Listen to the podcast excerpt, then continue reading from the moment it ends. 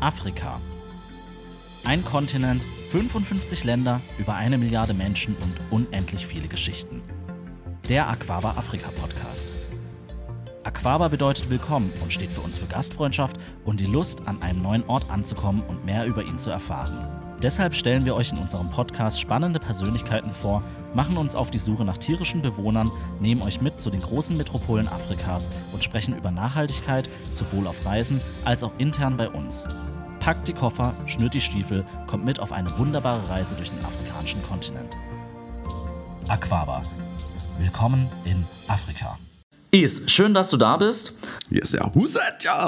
Oh, die Stimme, hä? Gestern die Show war ein bisschen zu heavy. Sehr gut. Für alle, die dich noch nicht kennen, wer bist du und was machst du? Äh, ja, mein Name ist Is. Äh, ich bin äh, namibianischer Musiker, Kwaito-Musiker. Das ist Kwaito ist die angesagteste Musik im südlichen Afrika. Ähm, ja, geboren, aufgewachsen, fünfte Generation. Meine Vor -Vor Vorfahren sind irgendwann mal aus Deutschland dann ausgewandert und gesagt, wir gehen nach Afrika. Und seitdem chillt meine ganze Familie da unten. Und ja, mache Musik. Aber ich bin jetzt nach knapp 130 Jahren der Erste aus meiner Familie, der jetzt wieder zurück in Deutschland Ähm, ist. wir machen zum Anfang erstmal drei schnelle Fragen zu Afrika. Was dir dazu einfällt. Uff. Was ist deine erste Erinnerung an Afrika oder welche Erinnerung ist dir am präsentesten? Ich glaube die Sonne. Wenn du so ganz, ganz, ganz klein bist und I don't know, dann blendet dich die Sonne. Weil in Namibia haben wir sehr viel Sonne. Das verstehe ich. Welche Persönlichkeit findest du am eindrucksvollsten? Egal ob Politik, Gesellschaft, Kunst oder Wirtschaft. Kann man Herzlichkeit sagen? Also Eigenschaft oder ist das eher Eher eine Person. Person? Ach so. Mm, weil das ist, was mir oft sehr auffällt, wenn ich irgendwo durchs Land fahre und so weiter, dieses, dieses Offene der Menschen. Aber welche Person? Also Nelson Mandela ist natürlich auch einer meiner Heroes, was das angeht. Ne? Also, oder habe ich die Frage jetzt komplett vercheckt? Nee, ist alles gut. Dann nehmen wir Nelson Mandela, ist eine gute Antwort. Ja. Und natürlich, was war die letzte Nachricht aus Afrika mit Wow-Faktor, die du aufgeschnappt hast? ähm, dass wir jetzt in Namibia äh, für die westliche Welt Wasserstoff irgendwann herstellen. Wow, das wusste ich nicht. ist richtig cool. Da sind richtig große Projekte. Namibia hat sehr, sehr viel Sonne. Ähm, äh, und wir haben, den, haben Wasser äh, vom Atlantik. Und irgendwie wollen die da was bauen und Wasserstoff. Und ich, ich, ich bin halt sehr grün orientiert. Und ich freue mich auch für die Investitionen für Namibia. Ei, win, win, win, win, win. Coole Geschichte. Ne? Also wusste ich nicht, freut mich zu hören. Ähm, du hast es vorhin schon kurz angesprochen. Was ist Kwaito? Oder was macht Kwaito wirklich aus von Musik her? Tja, Kwaito ist entstanden damals im Soweto in den Townships in Johannesburg oder Südafrika hauptsächlich ähm, als eine Anti-Apartheidsbewegungsmusik. Ne? Die, ähm, diese Apartheid-Regime, was es damals in Südafrika gab, was auch ein bisschen übergeschwappt ist nach Namibia, ähm, ja, wo Schwarz und Weiß getrennt wurden. Und diese Musik war so die angesagteste Musik aus dem Township. Da kommt der Name auch her. Kwai To. Also das Kwaie, auf Afrikaans Kwai heißt, wenn etwas angesagt ist, wenn etwas das Ding ist. Und To für Township. Also Kwaie aus dem Township. Kwaito.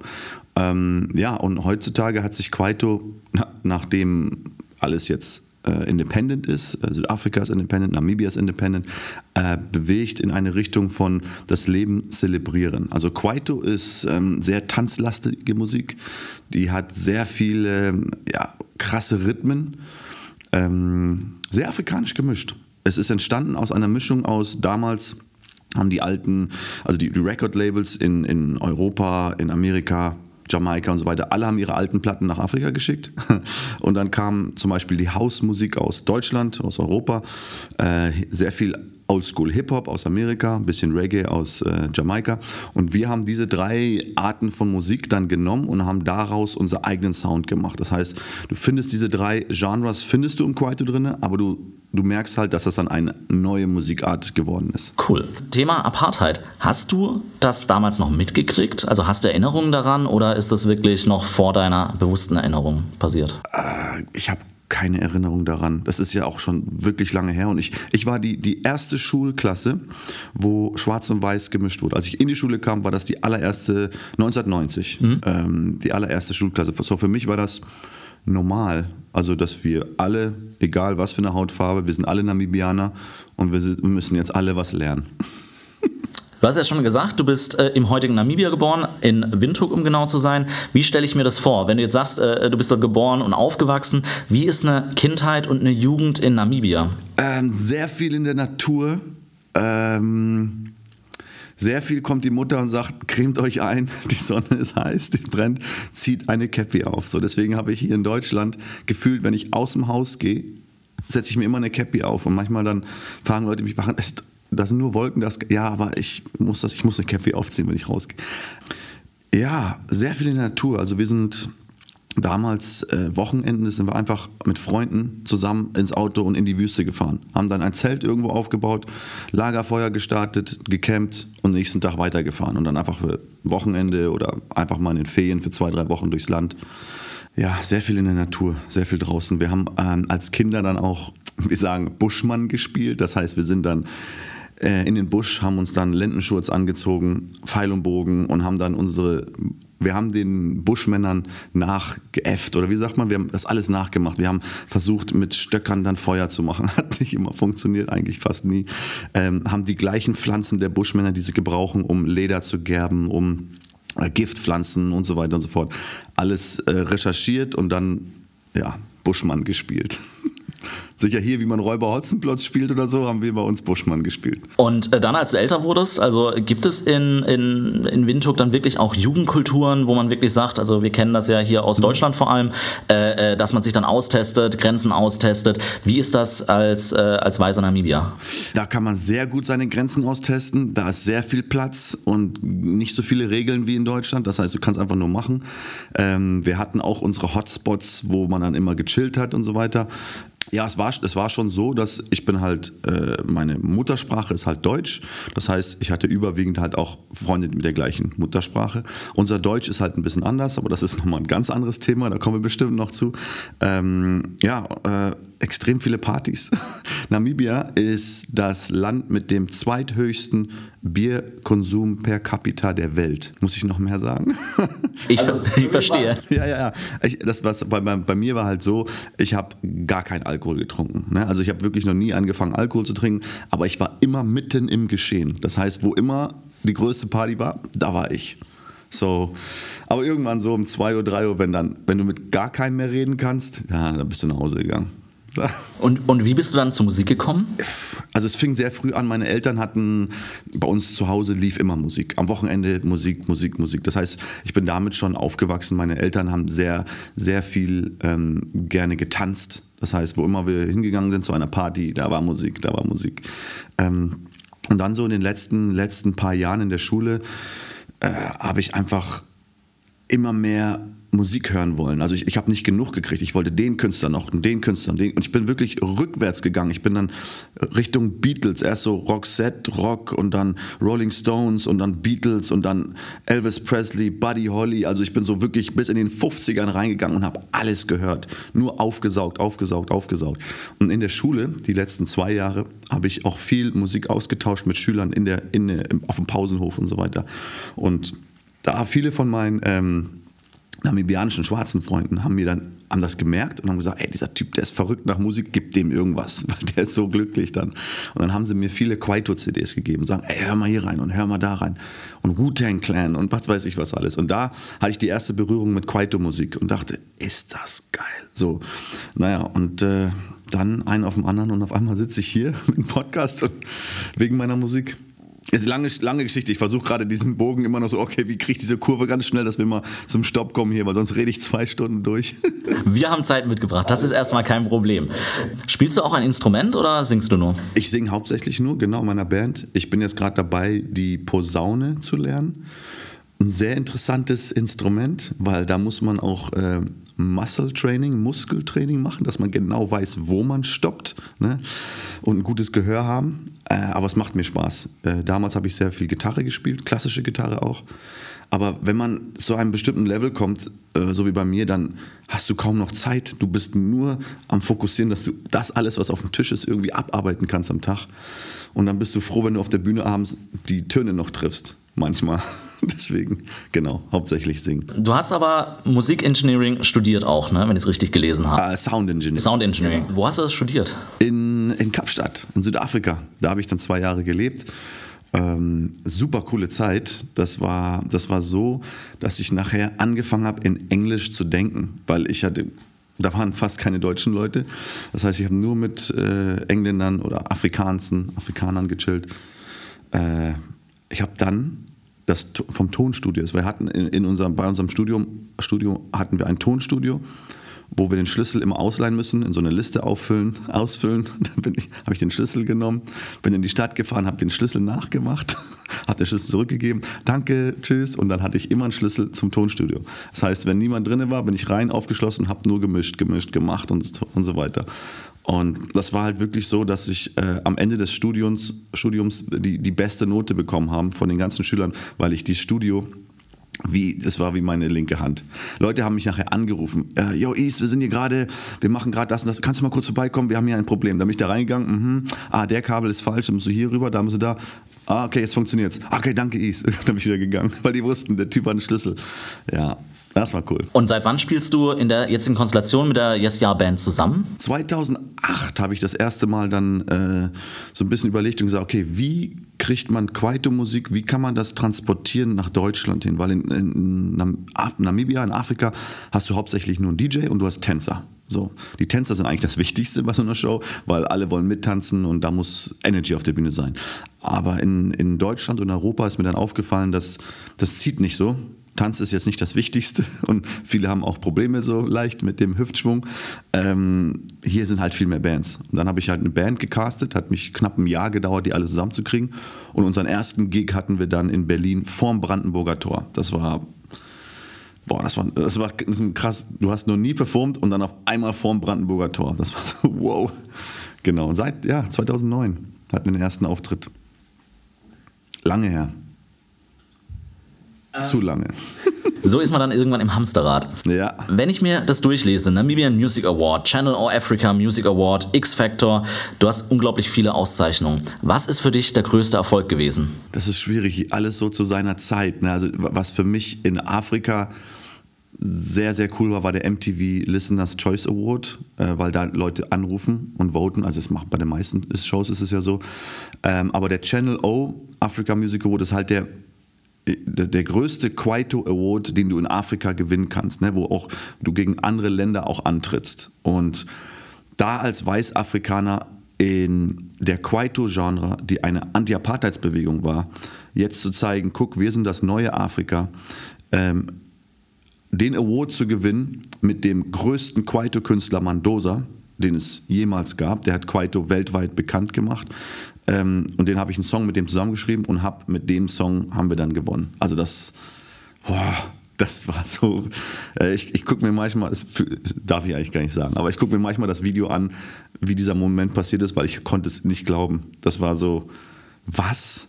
Äh, ja, das war klar. X-Factor war auch cool, weil ähm, die, die ganze Show habe ich halt gedacht, so, okay, dass niemals eine Chance ist, die das Ding gewinnen kann. Vor allen Dingen auch die, die ganzen Leute, die drumrum waren, also die das Ganze organisiert haben und so weiter. Viele von denen haben mir die ganze Zeit gesagt, nein, du musst dich anpassen, du musst dich anpassen. Du kannst mit dem, wie du Musik machst, kannst du, das kannst du das nicht gewinnen. So. Und ich habe dann gesagt, weißt du was, dann ist mir egal, dann gewinne ich es eben nicht, aber ich will meine Musik und meinen Sound und meinen Style machen. Und wir kamen eine Runde weiter. Dann haben sie wieder gesagt, ja, siehst du, du bist eine Runde weiter, jetzt musst du aber wirklich dich anpassen und sing mehr Deutsch und sing mehr dies und, und du musst dich so anhören wie die und die deutsche Band, die es hier in Deutschland gibt, weil die war erfolgreich. Und ich so, ne, wieder weitergemacht, wieder eine Runde weiter und so weiter. Also ja, das war schon cool. Ich habe mir jetzt gerade auf dem Weg hierher nochmal deine Platte angehört, die aktuelle Game Changer. Das ist ja auch die Tournee, auf der du gerade unterwegs bist. Hast gestern Abend in Hannover gespielt. Huh. Dementsprechend bist du auch noch, äh, glaube ich, etwas fertig. ja. Aber in einer guten Art. Äh, Kenne ich, auf jeden Fall. Du hast den Song 100, wo du auch echt schönes Musikvideo dazu hast. Ich habe das so rausgehört, dass das ein bisschen eine musikalische Geschichte ist, die da erzählt wird. Wie nah an der Realität ist das oder wie viel, äh, sage ich mal, wurde da platt gewalzt, um es songtauglich zu machen? Der Song ist 100% authentisch. Also der erzählt wirklich die ganze Geschichte. In, im, im, ersten, Im ersten Verse, Strophe, äh, erzähle ich einfach, wie, wie ich aufgewachsen bin in Afrika, ähm, dass es schwierig war am Anfang, dass Leute halt nicht geglaubt haben, wie kann das sein, dass ein Weißafrikaner jetzt Kwaito-Musik macht, weil das auch von, vom Rhythmus her sehr, sehr afrikanisch ist. So, aber der Rhythmus liegt mir sowas von. Und dann hin bis zur zweiten Strophe, wie ich ähm, nach meinem X-Factor-Gewinn dann ein, ein Record-Deal bekommen habe und die einfach gar nichts gemacht haben, die das gar nicht gecheckt haben, wer ich bin, für was ich stehe. Dann, wie ich gestruggelt habe, aus dem Vertrag rauszukommen und so weiter und so fort. Also die Geschichte, diese, diesen Song zu schreiben, war so einfach, weil das ist, das ist ich habe den Pen genommen und es ist, ist einfach nur so geflossen. Weil ich konnte einfach mal all das loswerden. Und das ist das Schöne an Musik, du kannst äh, du kannst dich austoben, ausleben. Und wenn, als ich den Song gestern performt habe auf der Bühne, das ist ein sehr erleichterndes, ist das Deutsch? Erleichterndes? Oder nur deutsche Sprache, schwierige Sprache. Das ist ein sehr cooles Gefühl. Ähm, um den zu singen, weil du hast es abgelegt, weil das war sehr, sehr viel Frustration in diesen Zeiten, wenn du es geschafft hast. Du hast den Major Label Deal mit einem der größten Labels der Welt und dann hast du eigentlich doch nichts, weil die machen gar nichts mit dir. So, ah, ja, gutes Feeling. Wie ist das eigentlich grundsätzlich aktuell für dich? Ich meine, wir reden jetzt als Touristiker zu einem Musiker. Ich glaube, wir sind beide die stärksten von Corona betroffenen Branchen. Äh, wie ist das aktuell, eine Tournee zu spielen zu Corona-Zeiten? Oder auch überhaupt, wie kommst du klar durch Corona? Also ich kann mir vorstellen, dass vor dieser Tournee jetzt nicht unbedingt viel für dich gelaufen ist. Nee, gar nichts. Zwei Jahre Frustration quasi. Ah, wann geht's endlich weiter? Äh, und auch, das, auch die Tournee, ähm, du siehst halt, wie viele Tickets verkauft worden sind und dann siehst du, wie viele Leute sich trauen, um zu kommen. Ne? Auf der einen Seite verstehe ich das so ein bisschen, weil die, die ganze Media alles ballert in die Richtung. Ich verstehe auch warum, weil die wollen den Leuten sehr, sehr, sehr, sehr aufmerksam machen, um zu sagen, hey, hier ist was. Aber auf der anderen Seite wenn man sich geimpft hat und wenn man alles das gemacht hat, was man machen soll, um sicherer zu sein, muss man auch irgendwann an einem Punkt sagen, so und jetzt möchte ich wieder so langsam anfangen zu leben, weil Corona ist nicht etwas, was weggeht, das wird jetzt immer da sein, damit müssen wir leben, die, die Impfungen werden besser, äh, man wird noch mehr sicherer sein, aber weg wird es nicht gehen. So, wie lange will man noch warten? Es ist, ja, ey, Tourismus. ich habe ja in Namibia auch sehr, sehr viel oder bin ich sehr tief auch im, im Tourismusbereich drin, ähm, was mein ganzes Merchandising angeht. Von Namibia-T-Shirts bis Caps bis alles, auf den ganzen Lodges. Ich habe ähm, eine Namflavor City Tours. In zwei Städten kann man mit meinen alten VW-Bullies durch die Stadt fahren mit einem Tourguide, der nimmt dich dann ins Township und dann kann man essen auf dem Markt und so weiter und so fort. Also die standen jetzt seit Februar also Ende Februar 2020 standen diese Busse. Und alte Busse wollen nicht gerne stehen, die wollen gefahren werden, standen die. Und diese Woche das erste Mal, dass wir die ersten Touren wieder hatten. Das war so gut. Endlich. Ja, endlich. Aber wo du es schon ansprichst, ich meine, du hast hier Nam Flavor Music, Eastware, Woomer, Nam Flavor Spice und was ich noch vergessen habe. Also, mein Tag hat 24 Stunden. Wie schaffst du das zum Teufel? ich weiß nicht. Ich weiß wirklich nicht. Ähm, es macht mir so viel Spaß, dass ich nicht merke, wie hart und wie lang ich manchmal arbeite. Das heißt, es ist ich bin so motiviert, wenn ich morgens früh aufstehe, ich will nur, dass das kribbelt so. Ich kann gar nicht früh genug anfangen zu arbeiten. So, außer heute. Heute war eine lange Nacht gestern. Ähm, ja, also wenn, wenn dir der Job Spaß macht, dann merkst du gar nicht, wie hart du arbeitest. Aber ich merke jetzt so langsam, dass ich auch an meine Grenzen komme an bestimmten Sachen. Was ich jetzt auch mache, ist, dass ich viel, viel mehr Sachen aufbaue und dann auch abgebe. Das heißt zum Beispiel die Nanflavor City Tours, die habe ich aufgebaut, das ganze Marketing gemacht, die ganzen Branding, die Websites, die alles und dann abgegeben zu meinem Partner, mit dem ich zusammenarbeite in den verschiedenen Städten. Ähm, und das läuft dann. Das heißt, ich kann dann es mir so einteilen, dass ich ähm, einmal im Monat, zweimal im Monat so und so viele Tage an dem Projekt arbeite und den Rest läuft es. So, ne, dass man nur noch so ein bisschen Management macht. Ähm, ja, und da habe ich eigentlich super Partner gefunden, mit denen ich zusammenarbeite. Auch mit meinem Spice, mit meinem Wuma, mit meinem Biltong. Das neue Biltong, was jetzt rausgekommen ist, das Trockenfleisch. Da bin ich super stolz drüber, äh, drauf, weil mit den Partnern, die wir, äh, mit denen ich zusammenarbeite, die haben wirklich zwei Jahre gestruggelt, um dieses Trockenfleisch, was bei uns so das Angesagte ist. ist ich weiß nicht, für die Leute, die schon mal in Namibia waren und das Wort Biltong kennen, wissen, von was ich spreche und sind, sind sicher genauso glücklich wie ich, dass das jetzt auch das echtes, originales namibianisches Biltong jetzt in Deutschland available ist. Ähm, ja, weiß ich nicht. Also ich habe schon mal den Spruch gehört, dass, ähm, also so ein Meme, der steht dann so, stell dich nicht so an, Beyoncé hat auch nur 24 Stunden am Tag. Und dann sag, schreibe ich immer darunter einen Kommentar, ja, aber sie hat drei Assistenten, fünf Manager und ein ganzes Team hinter sich. Das ist bei mir natürlich nicht der Fall, aber ich bin hochmotiviert. Sehr gut. Diese City-Touren, die du anbietest, äh, da nutzt ihr ja die VW Bullies. Ich habe gelesen, dass du die mit deinem Onkel suchst und findest und restaurierst. Ja. Was ist so die lustigste oder die aufregendste Geschichte, die ihr auf dieser Suche erlebt habt, wo du sagst, Mensch, die muss ich mal erzählen und ja. Äh, ja. Dieser Podcast wird so lang, weil da waren so viele Geschichten. Also eine krasse Geschichte, die für uns Namibianer jetzt nicht so krass ist, weil das, was so ein bisschen schon kennt, ist, aber wir hatten einen Bulli, der war, hatte keine Reifen, nichts mehr, keine Achsen. Wir haben dann den hochge, hochgejackt und haben dann versucht, dann da Achsen drunter und Reifen festzumachen. Und auf einmal haben wir gesehen, dass da halt eine Zebraschlange, die sehr giftig ist, weil die hat zwei Arten von Gift. Die kann ich beißen. Es ist eine Art Nervengift und sie kann den äh, äh, spucken in die Augen. So ähm, und dann ist der Farmer direkt dahin gerannt und dann haben wir geschossen und das ist, wenn man das Video anguckt, sieht man nur, das war, da, da war echt viel los. Ähm, hatten wir auch sehr viel Glück, äh, dass die Schlange uns da nicht irgendwie.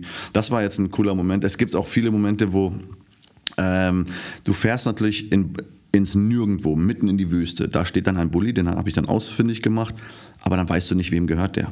Und dann muss man in der Zeit, wo man da ist, versuchen rauszufinden, wem gehört der Bulli, wem muss ich den abkaufen, wer muss den Kaufvertrag unterschreiben und so weiter und so fort. Und da hatte ich auch schon Momente, wo ich dann, dann jemand kam, okay, ja, mir, mir gehört der Bus. Okay, alles klar, dann musst du hier unterschreiben, wie viel willst du haben, bla bla bla. Und in dem gleichen Zeit kommt jemand anders, nein, nein, mir gehört der Bus. Ne?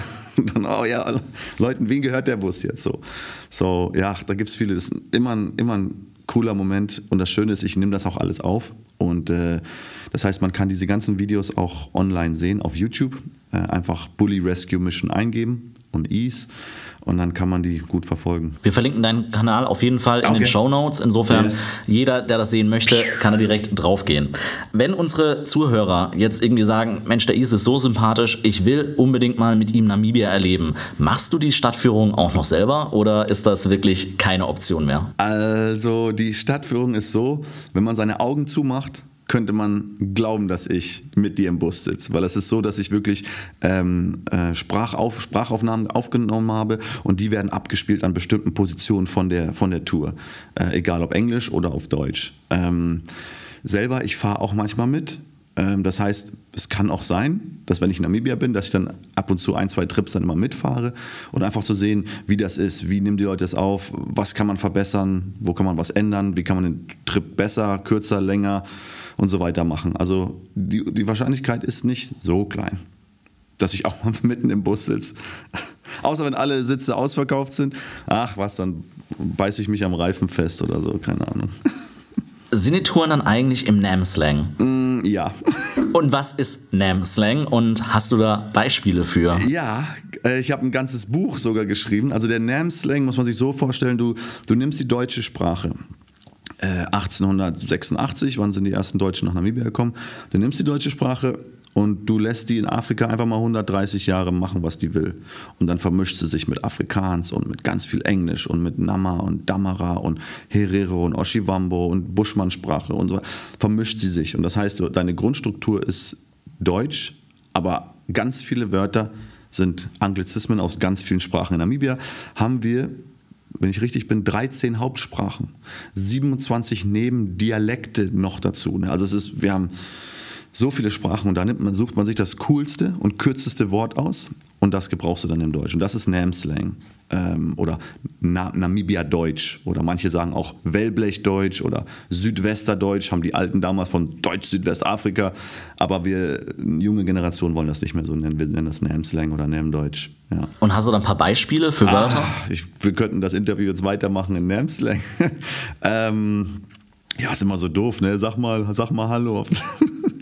ähm, ja, Die nächste Frage antworte ich einfach in Namslang. Komm, wir gucken mal, wie weit das geht. Also man kann einen Teil verstehen, ne? weil das die, die deutsche Grundstruktur ist da, aber es sind halt viele Einflüsse von dem Englischen, vor, vor allen Dingen von dem Afrikanischen auch da drin. Ähm, was mir aber aufgefallen ist, als ich vor 15, 16 Jahren das erste Mal nach Deutschland kam, ich habe Fernsehen angemacht und da waren so viele Wörter, die ich nicht kannte. Das heißt, ich musste immer Leute fragen, hä, was ist das Wort, was ist das Wort, weil, das, weil du es in Afrika nicht hörst. Ne? Weil wir haben sehr Basic Deutsch da unten. So.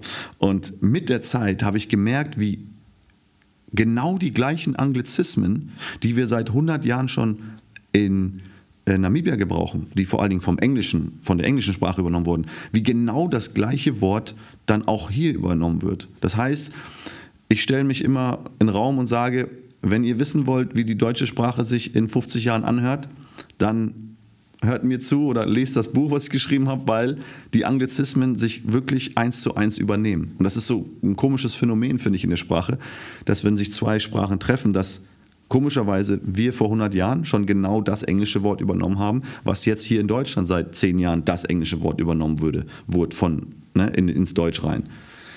Crazy. So, okay, wir können hier gerne Biggie weiter praten mit diesen anderen Namslang-Shandis, aber ich weiß nicht, Miskin Gini äh, Lanis das nicht nachverstehen. Ist halt witzig, dass wir auch dann bestimmte Klicklaute übernehmen, zum Beispiel nah. Na ist es, wenn etwas gut ist. Oder ja, das ist schon witzig, wenn man so ein Deutsch hat und dann ein Klickwort dazwischen. Ja, Klicklaut, ja. Wenn du jetzt die Wahl hättest, was ist dein Lieblingsort in Namibia? Puh, die Wüste. Ich liebe die Wüste. Die Nam namibianische Wüste hat so ein, so, ein, so, eine, so ein Gefühl von, da hat seit Millionen Jahren schon die Sonne drauf gebrettert. Wenn du dich da auf, in die Düne in den Dünensand deine Schuhe ausziehst und einfach mal mit der Erde connectest. Also wirklich nicht mit einem Gummi dazwischen und Socken und alles, sondern wirklich dazwischen deine Füße reindrückst, dann kannst du merken, wie diese Energie, die seit Millionen Jahren da draufballert, irgendwie in deinen Körper kommt. Also das ist ein, ja, ich würde sagen die Wüste. Nachts so wie tagsüber. Okay, zwischen 12 und 2 Uhr ist nicht so cool, weil das heiß. da chillst du unterm Baum oder unterm Schirm oder so. Aber sonst, ja, nachts auch der Sternhimmel ist. Pff, ja, die namibianische Wüste ist ja auch die älteste Wüste der Welt, die Namib-Wüste, da kommt der Name auch äh, von Namibia auch her. Werbung. Wenn es euch spätestens jetzt in den Zehen kribbelt, die Weite Namibias zu erkunden, sind wir euch gerne bei der Reiseplanung behilflich. Auf unseren Selbstfahrerreisen oder Gruppentouren erlebt ihr die Highlights des Landes. Über die Küstenorte Swakopmund und Lüderitz, über Safari-Feeling im Etosha Nationalpark bis hin zum berühmten Sossus Flay taucht ihr in die einmaligen Landschaften und die vielen Gegensätze des Landes ein. Sprecht uns gerne an und wir planen eure individuelle Traumreise. Und wer weiß, vielleicht begegnet Easy euch auf einer seiner Bulli-Touren? Werbung Ende. Du promotest ja sehr stark Namibia immer zusammen. Also du hast ja selten das, dass du wirklich sagst, ich mache nur Musik, ich hab, du hast immer den Namibia-Fokus. Woher kommt das? Ich meine, du könntest ja auch einfach sagen, ich mache nur Musik. Mhm. Warum immer dieses Namibia dabei? Das weiß ich auch nicht. Es fühlt sich irgendwie richtig an. Es fühlt sich so an, dass ähm, wenn du in Namibia lebst, dann oft, ja, weil wir so viele Tribes haben, so viele, dann wird dir immer gesagt, ach so, ja, du bist Deutscher. Okay cool, ich bin Deutscher. In Namibia aufgewachsen, geboren, fünfte Generation, ich bin Deutsch. Dann kommst du zum ersten Mal nach Deutschland und sagst, ja, okay, ich bin ja Deutscher. Kommst hier hin, dann merkst du, nee, Alter, ich bin sowas von nicht Deutscher. Ich bin sowas von Namibianer.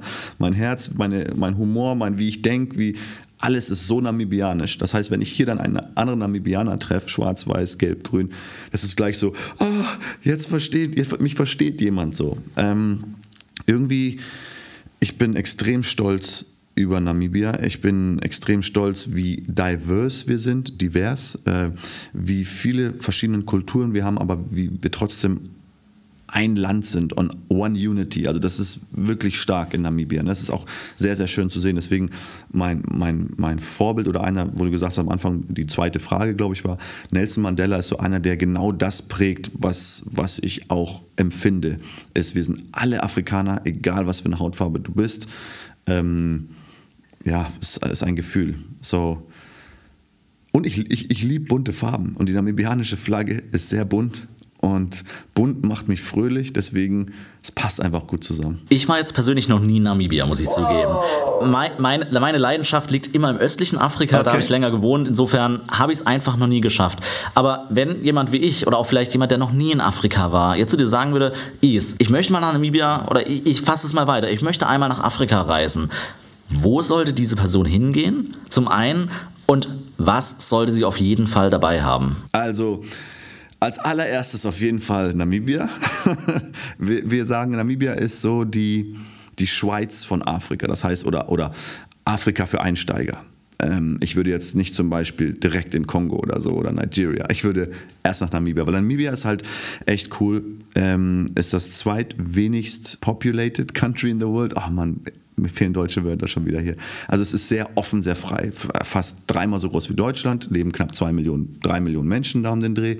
Ähm, bei uns sind, kann man auf allen Straßen fahren. Man kann Wasser aus dem Wasserhahn trinken. Man hat Handyempfang. Das sind so ganz simple Sachen, die in Afrika nicht normal sind. Also in manchen Ländern. Ähm, unbedingt Sonnencreme mitnehmen, unbedingt einen Hut mitnehmen. Hängt ab, wann man fährt, aber bei uns ist über 300 Tage im Jahr Sonne. So deswegen, ähm, ja, und ich, ich warne die Leute halt immer. Äh, ich sagte, ich, ich muss dich wirklich warnen, bevor du nach Namibia gehst. Und dann denken Leute, okay, wieso Spinnen oder Schlangen? Ich sage, nein, nein, nein. Namibia ist so schön, du wirst wiederkommen wollen. Hä, aber was ist das Problem? Ich sage, nein, du wirst sehr viele Male wiederkommen wollen und irgendwann wird das teuer, weil ne, so viel Urlaub. Ähm, ja, also Namibia ist wirklich so ein Land, entweder du liebst es oder du, du checkst es nicht. Und 99,9 Prozent lieben es und sind fasziniert und wollen unbedingt wiederkommen. Und diese 1 Prozent, die es nicht checken, die brauchen auch nicht wiederkommen. Okay. Ich war gestern auf einer Veranstaltung, da waren zwei Reisepodcaster, die jetzt gerade erst am Donnerstag zurückgekommen sind aus Namibia. Die waren sehr begeistert und ja. da ist äh, die Geschichte gefallen, dass sie erzählt haben, es gäbe wohl in Namibia, äh, ich will nicht sagen die Sportart, aber ein Giraffenkot-Weitspucken auf Safari. Ja. Da haben sie einen afrikanischen Namen äh, für erzählt, den ich nicht wiederholen kann. Bogdorf Versbuch Competitie. Genau das. Das ist also wirklich ein Ding. Das ist wirklich ein Ding, ja. Was ist witzig, weil das war bei uns als Kinder war das ein Spiel, das hast du gespielt einfach. So und jetzt mit der Zeit, dann gehst du nach Deutschland, lebst hier ein paar Jahre, kommst dann wieder zurück und dann bringst du ein paar Freunde mit und dann erklärst du denen das und die gucken dich dann so an und so wie du das denen erklärst, merkst du auch, das ist schon ein bisschen schräg, oder? man nimmt das dann in den Mund und dann was? ähm, ja, man spielt halt die Spiele mit den Mitteln, die man hat. Und ich bin sehr gut da drin. Ich sag's ja auch ganz ehrlich für den Zuhörer, es ist ja, Giraffenkot ist schon überschaubar vom Ekelfaktor. Ich meine, die ziehen extrem viel Nährstoffe raus. Am Ende ist ja wirklich ja. nur das, was nicht verdaut werden genau. kann in kleinen Kötteln. Richtig. Insofern darf man sich da jetzt äh, als Zuhörer nicht das Nein. Falsche drunter vorstellen. Aber wir interessant. Auch die trocknen, also nicht die, die gerade frisch sind, die nehmen wir nicht. Umso trockener, umso besser, umso gut fliegt er dann auch so. Ja. Das heißt, wenn ich das nächste Mal nach Namibia komme oder wenn ich das erste Mal nach Namibia komme und das Glück habe, dass du auch da bist, dann machen wir einen Wettbewerb, wer ja, weiter spucken kann. Hey, und wir posten das. Gerne, sofort. Wie ich gnadenlos gegen dich verliere. Nein, ich kann dir ein paar Tricks zeigen, aber es ist halt Körpereinsatz. Ne? Man muss halt wirklich ne, mit seinem ganzen Körper, da wird eine, eine Linie gezogen eine, im, im, Sand und dann ähm, hat man so, so lange Zeit, um dieses, dieses Code in deinen Mund zu nehmen und dann musst du wirklich die beste Position finden, um den so mit dem härtesten Druck so weit wie möglich. Äh, manche sagen, okay, ich, ich ziele sehr hoch dann komme ich weit und so. Aber nee, das ist nicht der beste Trick. es gibt auch einige äh, YouTube-Videos schon, wie ich das, wie ich äh, deutsche Influencer eingeladen habe äh, zu mir nach Namibia und wie wir das dann gespielt haben. Also der eine, äh, der eine ist, musste fast äh, brechen. Aber das ist alles nur Kopfsache, also ist nicht so schlimm. Was wir auch mal gemacht haben, ist ähm, Elefantenkot geraucht. So. Und ähm, ich rauche nie. Ich habe noch nie eine Zigarette in meinem Leben geraucht. So. Das heißt, ich puff eigentlich nur. Das heißt, ich habe diesen Elefantenkot dann schön aufgerollt und so weiter und so fort. Und dann, ich dachte auch, okay, was mache ich hier? Mann, Mann, was macht man alles ne? für Aufmerksamkeit auf dem Internet? Und weißt du was, das hat so gut geschmeckt dass ich im Nachhinein dann ein bisschen mehr Research gemacht habe und herausgefunden habe, dass auch die, die Dammerer, das Volk der Dammerer, das auch für eine, diesen Rauch für eine Art Heilung gebrauchen, medizinische Heilung. Da dachte ich, ja, warum fangen wir nicht mal an und exportieren Elefantenkot? Man weiß es nie. Kann ja auch so wie Marihuana in Richtung, egal. Wir gehen jetzt zu tief hier. Ja. Ich merke schon, du hast am Anfang gesagt, äh, äh, die Kindheit in Namibia war sehr naturlastig.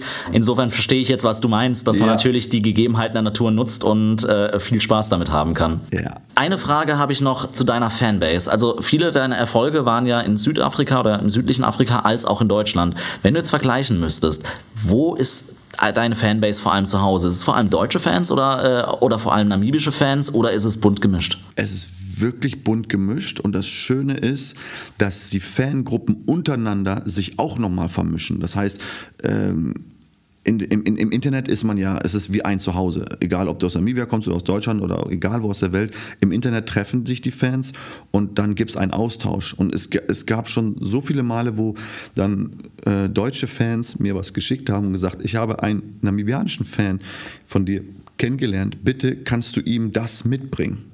Und dann war ich in Namibia, habe dem das dann gebracht, dem Fan, und er hat mir wieder was gegeben. Bitte bring der Person das zurück. Also dieser Austausch, der da stattgefunden hat.